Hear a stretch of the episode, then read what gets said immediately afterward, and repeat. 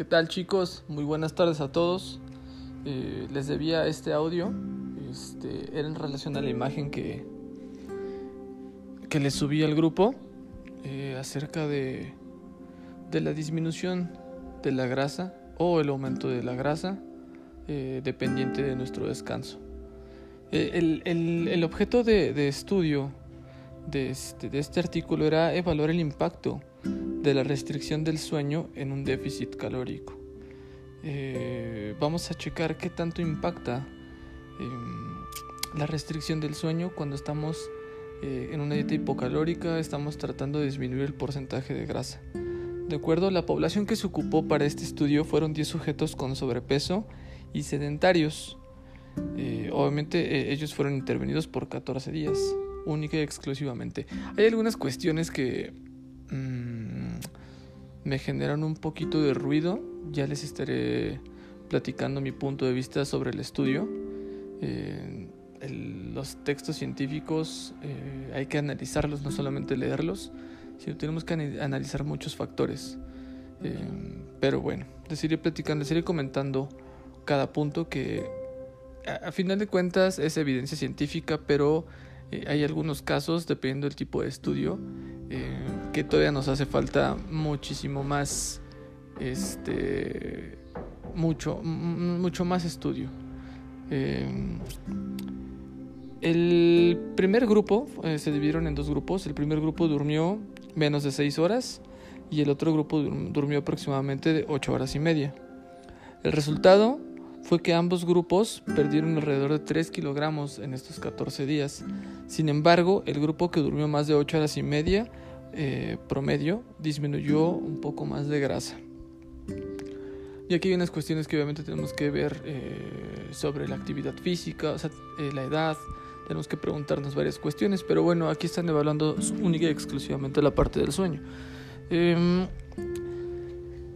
Está, están en este estudio manejando algo que se llama cociente respiratorio y el cociente respiratorio es el ratio entre el volumen de dióxido de carbono y el volumen de oxígeno que entra a nuestro cuerpo, obviamente que entra y que sale a nuestro cuerpo. Quiere decir esto rápidamente, entre mayor oxigenación quiere decir que nuestra tasa metabólica eh, está en un correcto funcionamiento.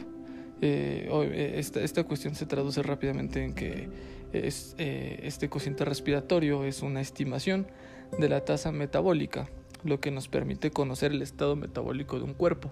Un cuerpo que tiene mayores demandas de oxígeno quiere decir que es un cuerpo metabólicamente activo. Un cuerpo que tiene menores demandas de oxígeno quiere decir que es metabólicamente inactivo. Y esto también se traduce en eh, o más bien eh, esto lo tenemos que identificar mmm, con un poco más de datos, como la actividad física, eh, qué tanto, eh, cuánto tiempo lleva de déficit calórico, eh, los niveles de estrés, son, son muchos factores.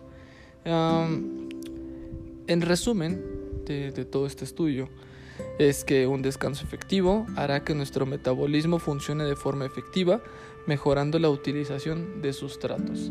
¿Qué sustratos? Bueno, pues la glucosa, la grasa, los aminoácidos, el oxígeno. Esos son sustratos energéticos.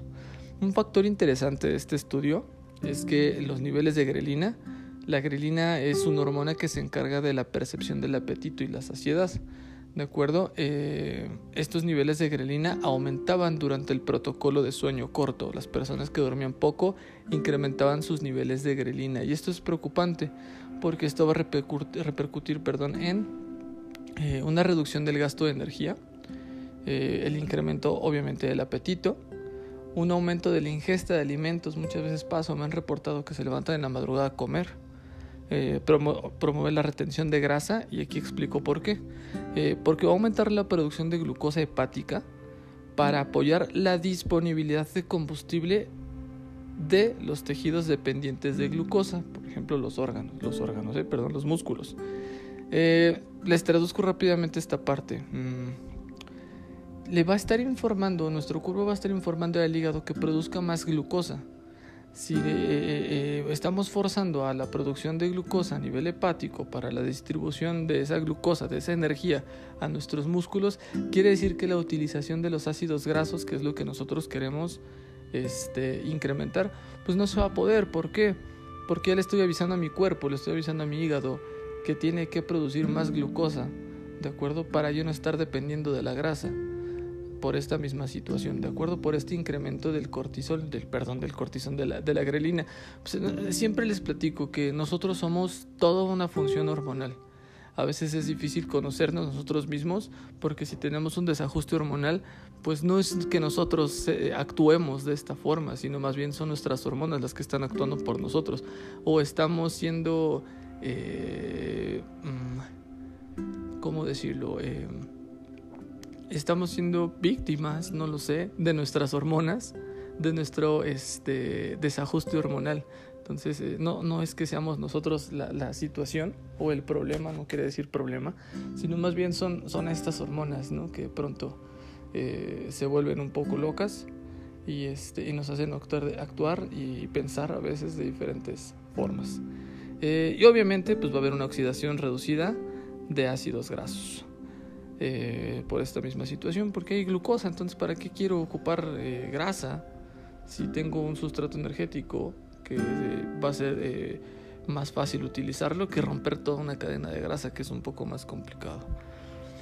Bueno, es un audio muy corto, quiero hacer otro podcast, tengo ya dos en mente, este era un audio muy corto, a veces por, por esta cuestión del tiempo no, no me da para poderles mandar a los audios más seguido.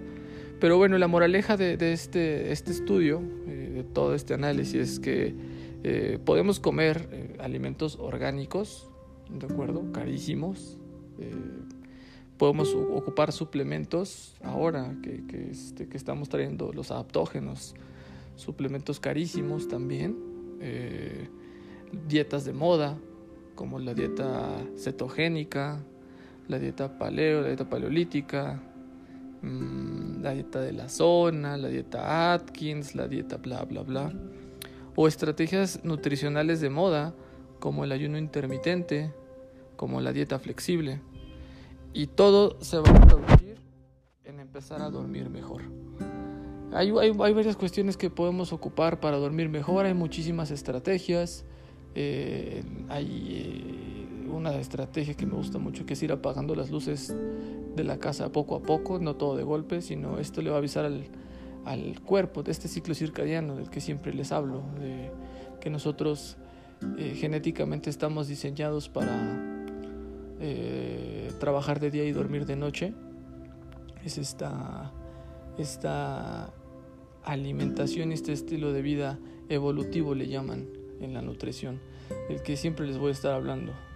Este, porque se me hace muy interesante que volteemos atrás y veamos que nosotros veníamos de, de, de, tener unos hábitos de la naturaleza y de pronto eh, empezamos a, tener problemas, le llaman problemas del neolítico, ¿de acuerdo? Como el estrés laboral, como el uso de, los teléfonos móviles, que, de pronto también eh, generan un conflicto, generan un estrés, el ver tantas notificaciones de WhatsApp, este, no sé, las redes sociales, eh, son problemas del neolítico. Entonces a veces regresar a nuestros principios, a nuestras raíces, sirve muchísimo para entendernos un poco y mejorar nuestra salud.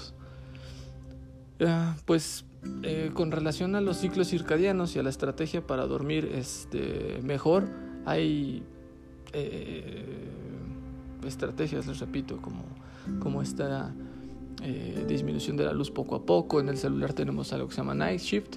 Eh, ponérselo desde temprano, desde las 7 y empezar a, este, a preparar el cuerpo para, para dormir, hacer una cena ligera, como mínimo dos horas antes, dejar de utilizar el celular o la televisión una hora antes de dormir para ir preparando a nuestro cuerpo. nuestro, nuestro cuerpo eh, utiliza una hormona que se llama melatonina, que es la encargada del descanso, de, avisar a nuestro cuerpo que ya tiene que empezar a apagar todas las funciones, entre comillas, y, empezar a coincidir el sueño. Entonces, la melatonina eh, no se llega a segregar de forma correcta cuando percibe luz.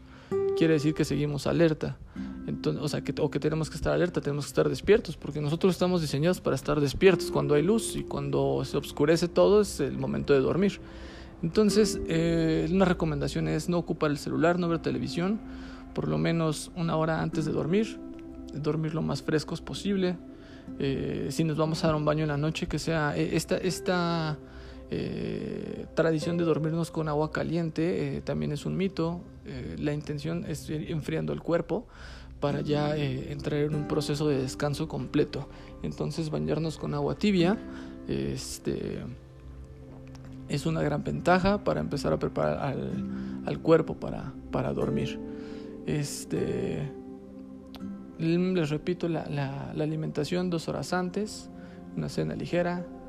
Y eh, hay algunos adaptógenos como es la ashwagandha, eh, a muchos de ustedes se las recomendado, y, la, y obviamente la, la, melatonina en algunos casos cuando hay un desorden hormonal.